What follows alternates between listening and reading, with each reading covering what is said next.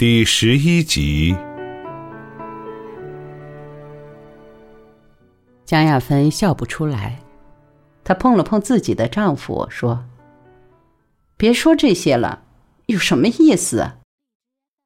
意思，这是一个普遍的社会现象啊。中年，中年，现在从上到下，谁不说中年是我们国家的骨干，是各条战线的支柱？”医院的手术靠中年大夫，重点科研项目压在中年科技人员身上，工厂的各种难活是中年工人顶着，学校的重点课程也要中年教师担当。你少发点议论吧，一个大夫管那么多干嘛？江亚芬打断了他的话。刘学尧眯起眼，似醉非醉地说。陆放翁的名句“位卑未敢忘忧国”呀，我是个无名医生，可我不敢忘却国家大事。我请问，谁都说中年是骨干，可他们的甘苦有谁知道？他们外有业务重担，内有家务重担，上要供养父母，下要抚育儿女，他们所以发挥骨干作用。不仅在于他们的经验、他们的才干，还在于他们忍受着生活的煎熬，做出了巨大的牺牲。包括他们的爱人和孩子也忍受了痛苦，做出了牺牲。陆文婷呆呆的听着，轻轻说了一句：“可惜，能看到这一点的人太少了。”傅家杰愣了一下，给刘学尧斟上酒，笑道。老刘，你不应该当医生，也不应该当文人，你应该去研究社会学。刘学尧苦笑道：“那我就是大右派了。研究社会学，必然要研究社会的弊病啊！找到了弊病，加以改进，社会才能前进。这是左派，不是右派。算了，左派右派我都不想当。不过……”我对社会问题的确有兴趣，你比如说，呃，中年问题。刘学尧两个胳膊肘趴在桌沿上，玩着空酒杯，又滔滔不绝起来。旧社会有句话：“人到中年万事休”，这反映了在那个社会里，我们的民族未老先衰，人才活到四十岁就觉得这辈子完了。不能再有什么作为了。现在呢，可以改一个字：“人到中年万事忙”，对吧？四五十岁的人，知识比较多了，经验比较多了，加上年富力强，正是担当重任的时候。这也反映在新社会里，我们的民族年轻了，富有青春的活力了。中年人，正是大显身手的时候。高论，傅家杰赞道：“你别忙叫好，我还有谬论。但从这方面看，我们这一代中年可以说是生逢其时的幸运儿了。其实不然，这一代的中年人又是不幸的。”话都叫你说了，江亚芬又打断他。傅家杰拦住江亚芬说。我倒是很想听听这个不幸。刘学尧长长叹了口气，说：“不幸在于他们最能出成果的黄金岁月，被林彪四人帮的动乱耽误了。像你吧，几乎成了无业游民。现在这批中年人要肩负起四化的重任，不能不感到力不从心，智力、精力、体力都跟不上。”这种超负荷运转，又是这一代中年的悲剧。你们这些人也真难伺候。江亚芬笑道：“不用你们吧？你们发牢骚，又是怀才不遇啦，又是生不逢时了。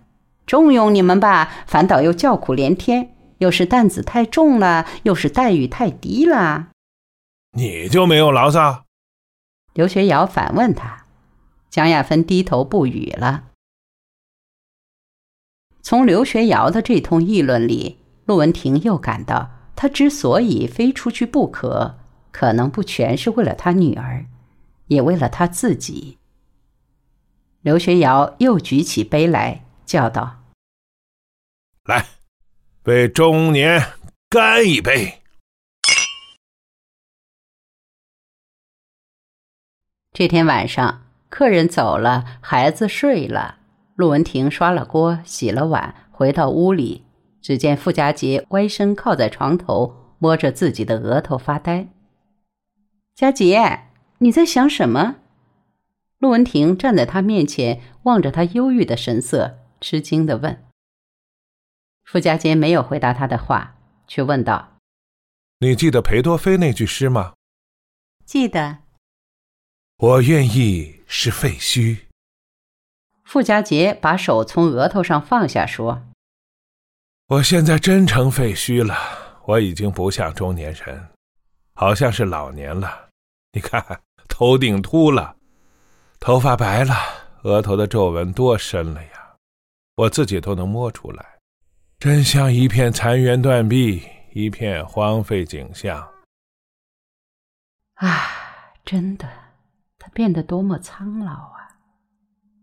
陆文婷心酸的扑到他身旁，抚着他的前额说：“都是我不好，让家务把你拖垮了，都怪我。”傅家杰取下他的手，温柔的捏在自己的手中，说：“不，这不怪你。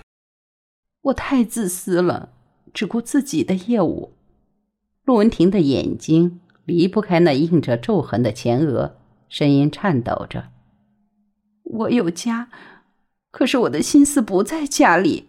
不论我干什么家务，缠在我脑子里的都是病人的眼睛。”走到哪儿都好像有几百双眼睛跟着我，真的，我只想我的病人。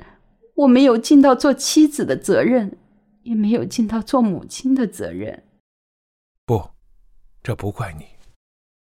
别说傻话。你做出了多大的牺牲，只有我知道。陆文婷依偎在傅家杰胸前，伤心的说。你老了，我我我真不愿意你老。不要紧，只要我的爱人是青春的常春藤，沿着我荒凉的河，亲密的攀援上升。他轻声的吟着他们喜爱的诗句。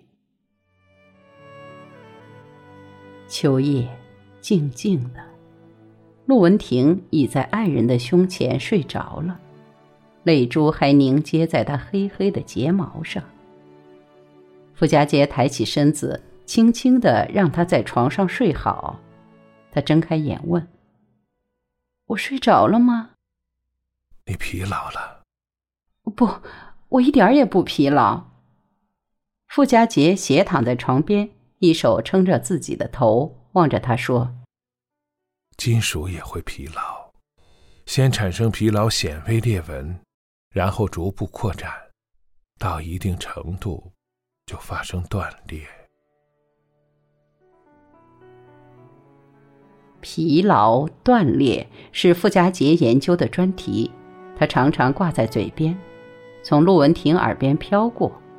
只有这一次，这些专有名词仿佛有着千钧重量，给他留下了深深的印记。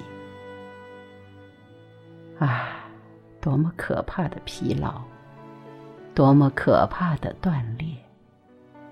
他觉得，在这悄静的夜晚，在这大千世界，几乎每个角落都有断裂的声音，附和着巍巍大桥的支架在断裂，承受着万里钢轨的枕木在断裂，废墟上的沉砖在断裂。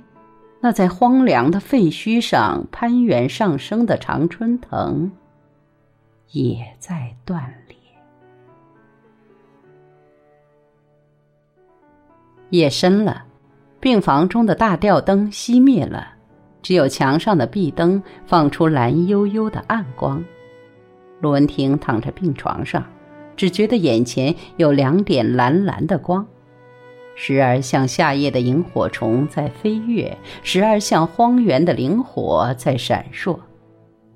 待到定睛看时，又变成了秦波那两道冷冷的目光。